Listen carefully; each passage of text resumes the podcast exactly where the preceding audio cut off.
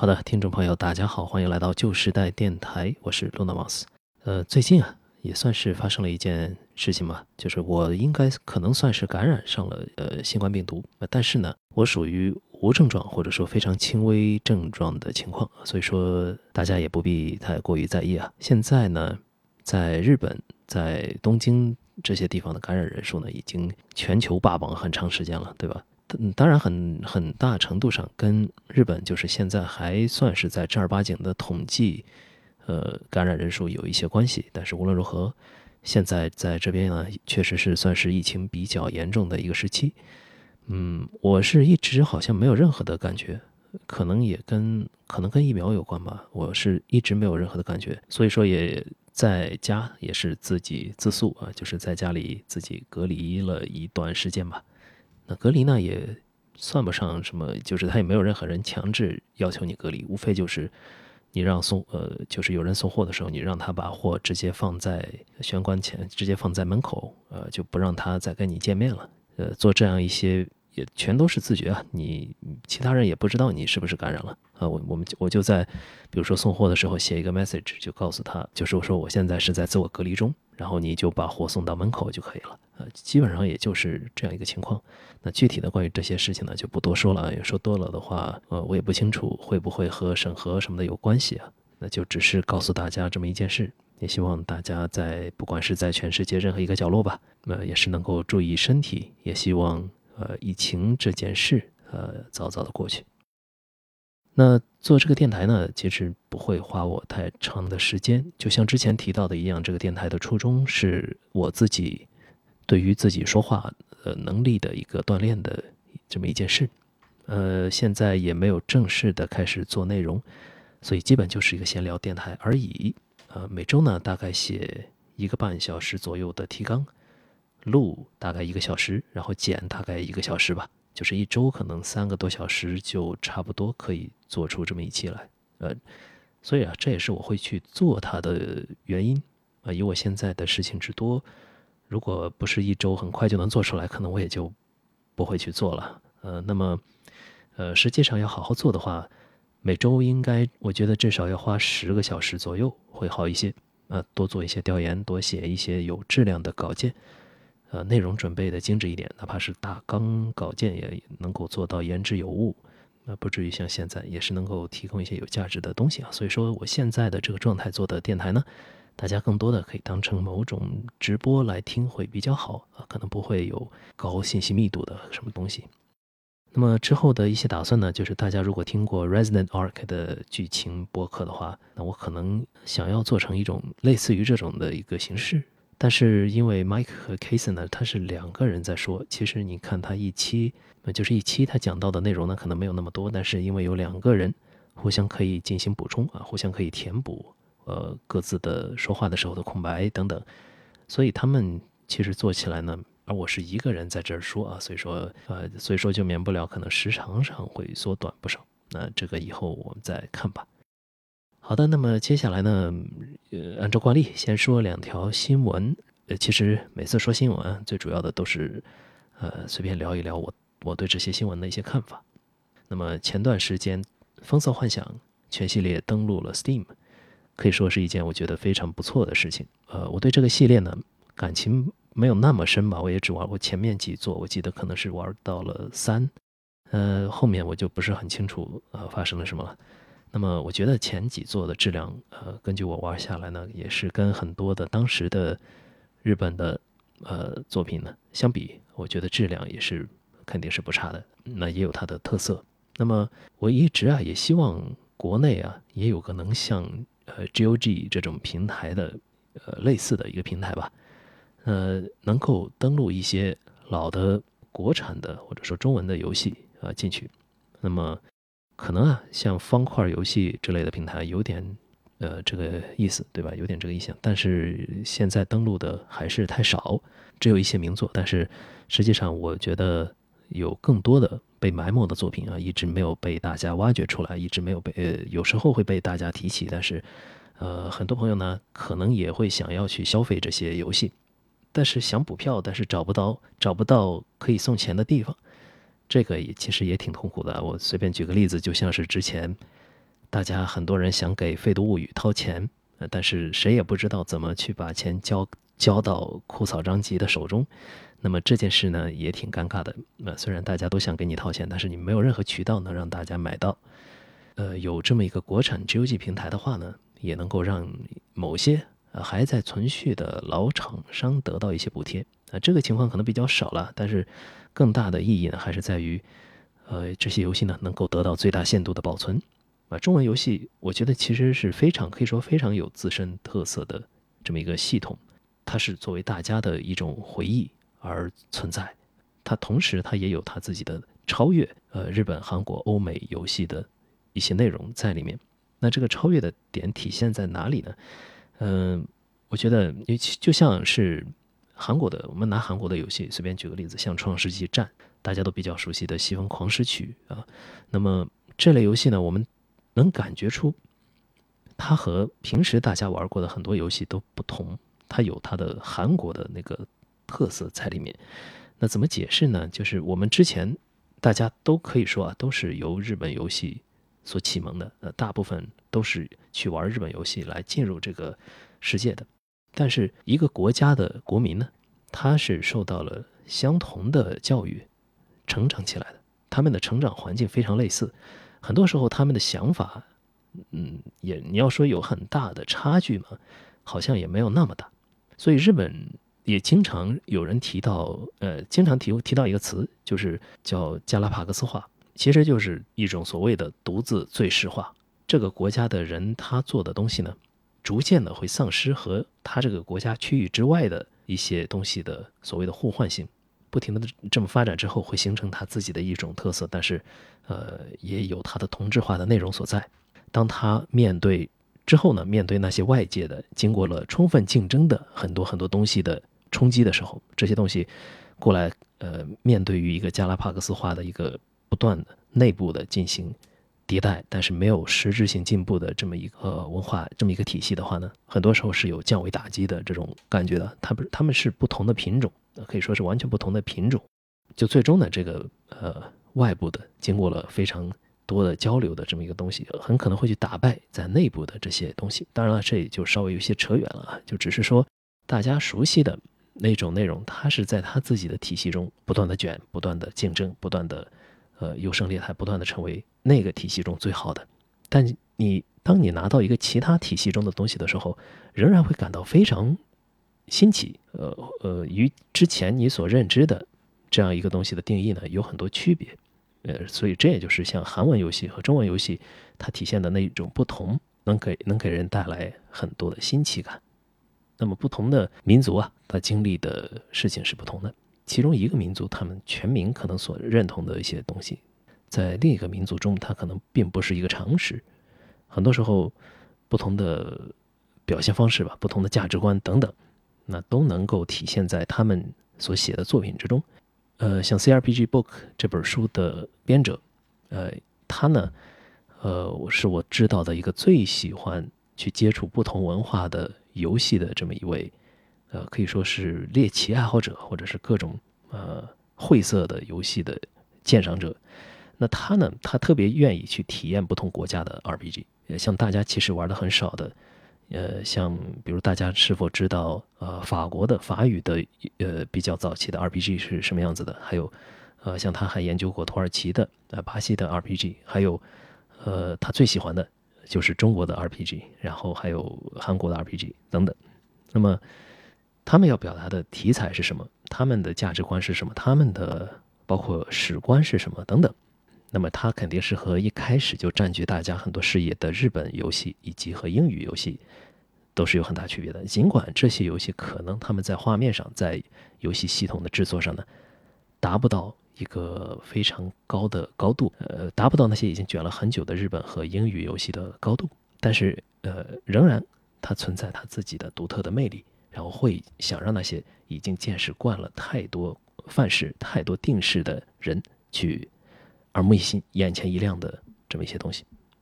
那么从《风色幻想》呢那发散到这里呢，当然还是有些扯远了。就只是说啊，《风色幻想》和包括《创世纪战》，很多时候确实它给我一种呃新奇感觉的来源，就是来自于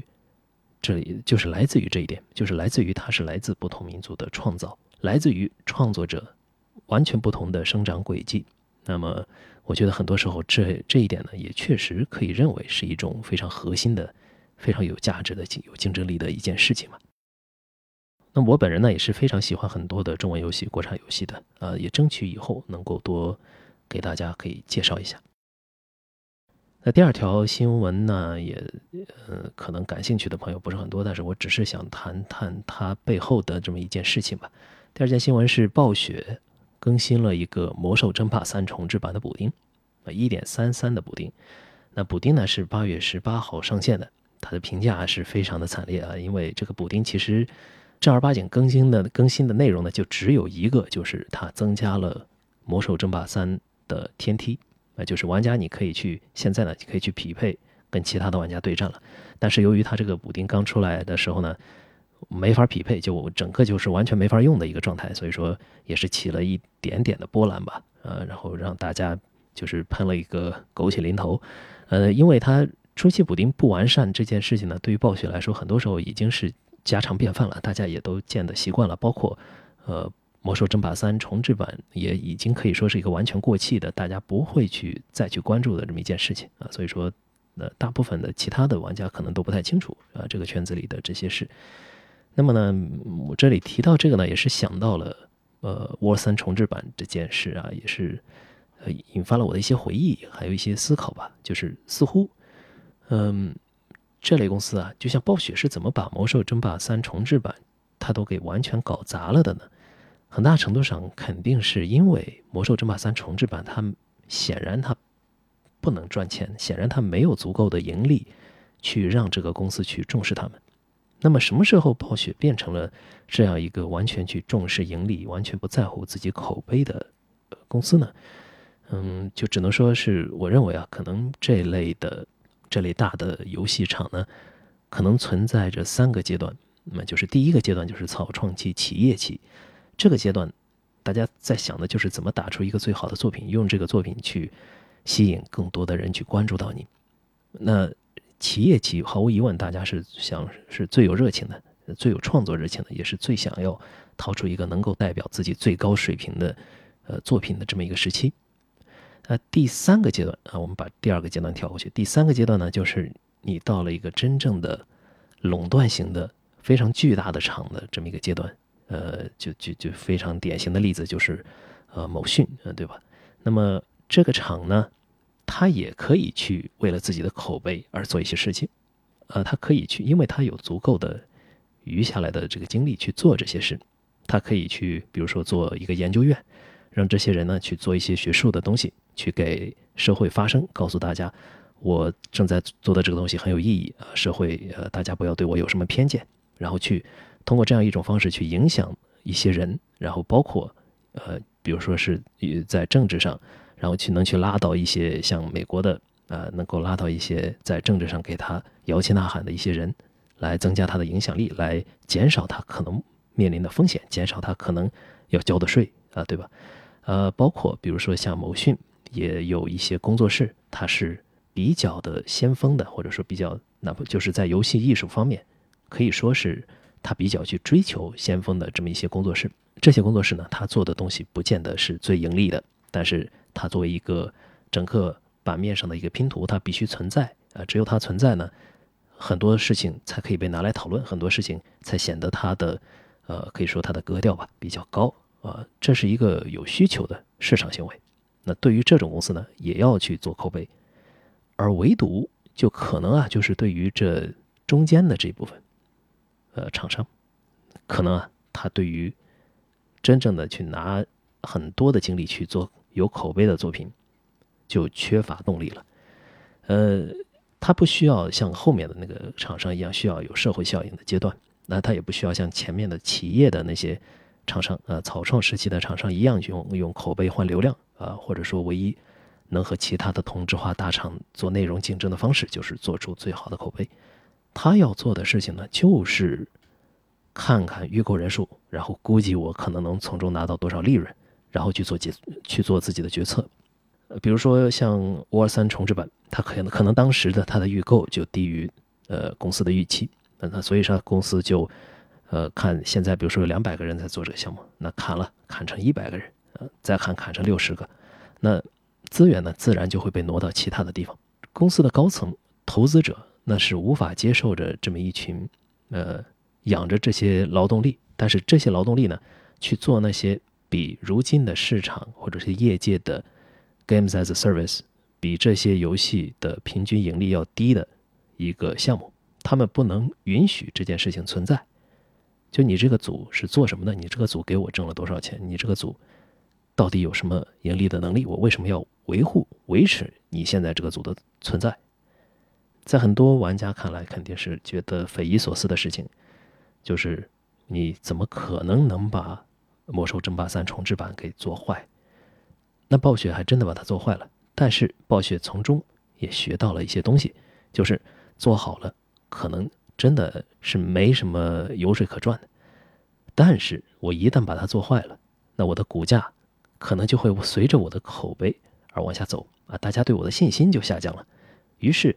支持暴雪去好好的把，比如说把《暗黑二》重置版做好的信念是什么呢？我觉得很多时候可能已经不是我把它做好了以后我的天堂有多美好，而是我把它做坏了以后我的地狱有多黑暗，就是。我地狱有那么的黑暗，所以说我不愿意把它做坏，已经到了这样一个程度了。那因此呢，就是在中间的这部分厂商，以暴雪为代表的这部分厂商呢，很多时候它的一些口碑大作，它的被大家望眼欲穿的一些作品，一些重制版，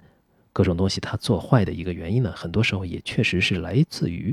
这样一种如今的呃 games as a service，如今的服务型游戏已经取得了如此之巨大成就的当下。这些公司是否还愿意去维持着这样一个几十人或者几百人、上百人的团队去做一个盈利显然低于预期，但是可能给他们挣来口碑的作品？它的动力有多大的一个问题？那根据刚才我的一些思考呢，一些想法呢，就是可能，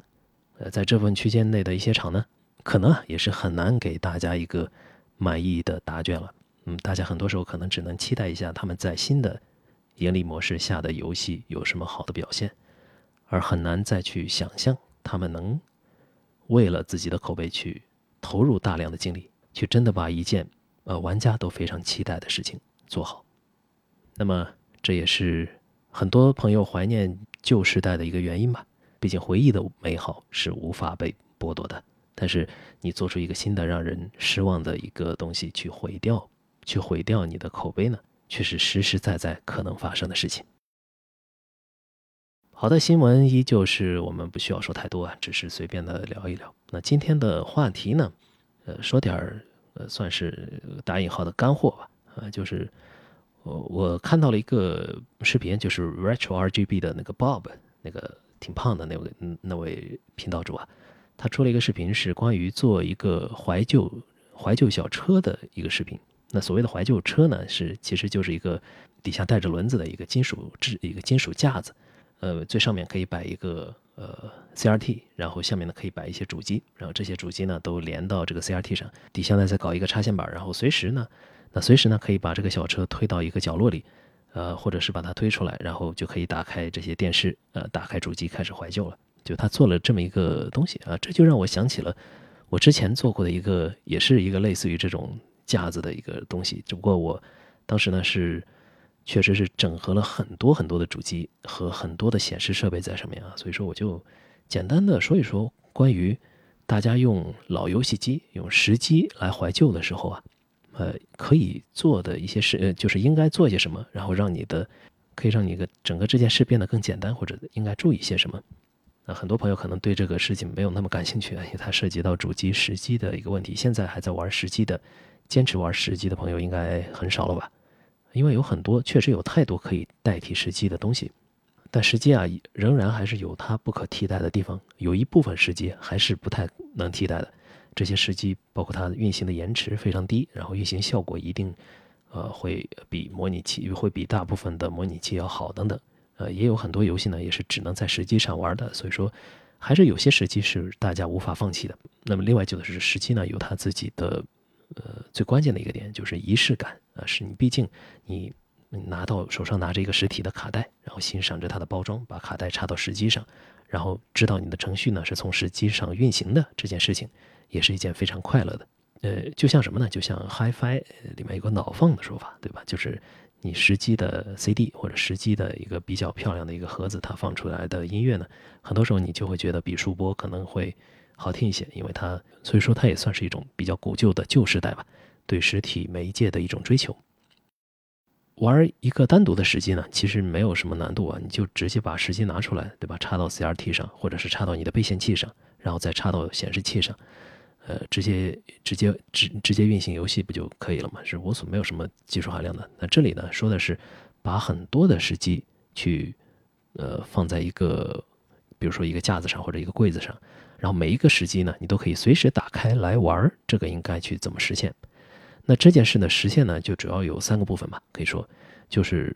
视频转换部分，也就是把这些时机输出的视频转换成你的电视能显示的。视频的这么一个部分，呃，我们可以把，其实就是一般的背线器就可以实现。那第二个部分呢是视频路由部分。那视频路由的意思呢，就是我如何确定我现在要用哪一个时机来玩，同时我要把那个时机输出到哪一个显示器上。比如说我有十十二个主机放在架子上，而我有六台不同的不同风格的显示器，那我怎么比如说把时机第六号时机？显示到第三号显示器上，那这个呢显然是一个问题，那那这就是视频路由的问题。那第三个呢是音频路由，那别小看音频路由啊，音频路由问题也不好解决。你怎么能让每一台机器的它的放的声音正确的传输到你现在想要使用的音频设备上面？而音频路由呢，也是我最近这几天搞的一个一个事情啊，所以说我还是。呃，记忆还比较鲜活，所以正好可以在这里跟大家分享一下。呃首先从视频呃转换这个事情说起，视频转换呢，很明显，现在大家大家最常用的呢，就是把二四零 P 或者四八零 I 的信号用 RGB 信号输入，输入到背线器上，然后用背线器输出幺零八零 P 或者七二零 P 的 HDMI。呃，大家最早的解决方案呢是 XR RGB Mini，就是那个 FreeMaster，对吧？我不记得是不是这么发音的了，嗯，然后那个呢，呃，现在再来买呢，性价比肯定不高。它因为现在有很多可以比较完美的替代它的东西啊。它当时比较好的一点呢，也就是它的四八零 I 的反交错，但是其他的功能呢，现在应该是已经可以算是比较落后的了。呃，后来呢，大家也比较熟悉的一五年左右出的呃 OSS C，那么 OSS C 也是当时非常流行的一个开源的。转换器的一个项目，包括后来呢，大家用 GBS 开发出来的 GBS C，然后呃，当然了，GBS C 有很多不同的呃，可能有很多不同的实现方式可以选择。那后来呢，就是应该是叫 Mike Chi 吧，他搞出来了一个 RetroTink 这个方案，RetroTink 5X 是现在可以说是呃，也是最先进的背线。他现在正在搞 RetroTink 的 4K 方案，也就是能够输出点对点的 4K。那这个呢？我是觉得好像没有太大的意义啊。大家如果想用 4K 的电视点对点的显示这些 240P 或者 480i 的老游戏的时候呢，可能就需要这样一个 RetroTink 4K 了。毕竟它算是可以把像素始终提到极致啊，提到 4K 的这样一个方案，可以说是现在最先进的。只是现在应该还没有出啊，还在开发阶段。那总之呢，这些背线器几乎都能够比较好的实现把 RGB 的信号转换到 HDMI。把二四零 P 四八零 I 背线到七二零 P 幺零八零 P，当然了，它的问题是它只有一个或者两个这种输入，然后一个 HDMI 输出。那你有十二个，比如说十二个主机里面，比如说有六台是二四零 P 的，或者是四八零 I 的机器，你应该怎么连呢？那这时候呢，就需要一些呃切换器。呃，现在呢也有一些像 SCART 呃或者是 RGBS 的切换器都是有的。呃 SCART 的切换器呢，有很多人做 DIY，大家可以去呃随便找一下，应该有能买到比较物美价廉的。而呃 S 啊 RGBS 的 RGBS 的切换器呢，在很多比较专业的视频解决方案的其中呢，会有一些呃可以算是工作室淘汰下来的垃圾，这些产品可以捡，呃一般也不会太贵，像 Extron 等等这些厂商就会有很多的型号的 RGBS 切换器。不过这里这里大家要注意的就是 RGBS 切换器呢，不能够最好不要买它自己带背线的，否则的话，呃，它一定几乎一定会引入延迟。它不像那些专门给复古游戏玩家做的背线，不会引入延迟，基本不会引入延迟。那这些做视频的呃专业解决方案的厂商呢，很多时候不会太注意延迟的问题。啊，延迟延迟个几十毫秒对他们来说可能。就等于零延迟，但是对于游戏玩家，很多时候要求比较精准的话，几十毫秒还是也不是一个小数。那么对于其他的有 HDMI 的主机输出，以及呃后面的就是如如何去连显示器，呃这个呢，我是我可以说一下我的方案，我是用了一个 Attend，呃中文应该是叫做宏呃宏什么宏达还是宏正对吧？宏正的一个视频切换器，呃一个视频矩阵。呃，因为这些老游戏机呢，你只需要支持到幺幺零八零 P 就可以了。你的 HDMI 的呃矩阵只需要幺零八零 P，所以说新的四 K 啊、幺二零赫兹这些呢，大家都呃肯定是不需要了。所以说我我就搞了一个八进八出的一个幺零八零 P 的 HDMI 矩阵。那这个矩阵能实现什么呢？就是能实现任何一路输入输出到任何一路输出。它不就不像是八进一出的这种毫无灵活性啊？比如说，我想在投影仪上呃看到 DC 的内容，那么我就把 DC 打开，那 DC 的内容呢会传到 VGA box，VGA box 输出 480P 的信号，480P 会传到 HDMI 的矩阵中，然后在矩阵中进行视频路由，它就会传到你想要输出的那个显示器，就是那个投影。那当然了，这个大家还是尽量的去捡那些比较便宜的。那不要去为了这件事花特别高的价格去购买，一个是确实它也不是什么不可替代的一件事情，大家买这个东西呢就是为了自己方便。那么第二个呢，也是如果你去花了高价去买的话，那无疑其实也是，呃，所谓可以说助长了呃这个这个奸商的呃嚣张气焰，然后他们呢也之后呢也就可以去把这些东西卖的价格越来越高了啊等等。所以说，如果大家都能够呃。形成一种默契啊，这个毕竟也不是什么刚需，能够用比较一般的价格，比较大家比较能够接受的价格去买去买到这些东西，也算是也算是大家的一种互相帮助了吧。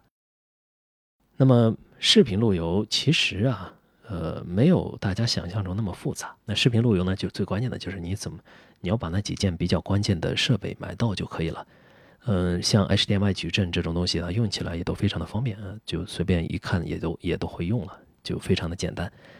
而音频的路由呢，相对相比而言就稍微的要复杂一些。那音频路由其实是很多人都比较容易忽视的问题啊。嗯，它但是它比视频路由很多时候带来的幸福感甚至还要更高一些。呃，什么是音频路由？那为啥要搞音频路由呢？就是如果你现在能够输出、能够播放音频的设备呢？如果多于四台，然后能够发出声音的设备，也就是能够进行电声转换的设备，像喇叭，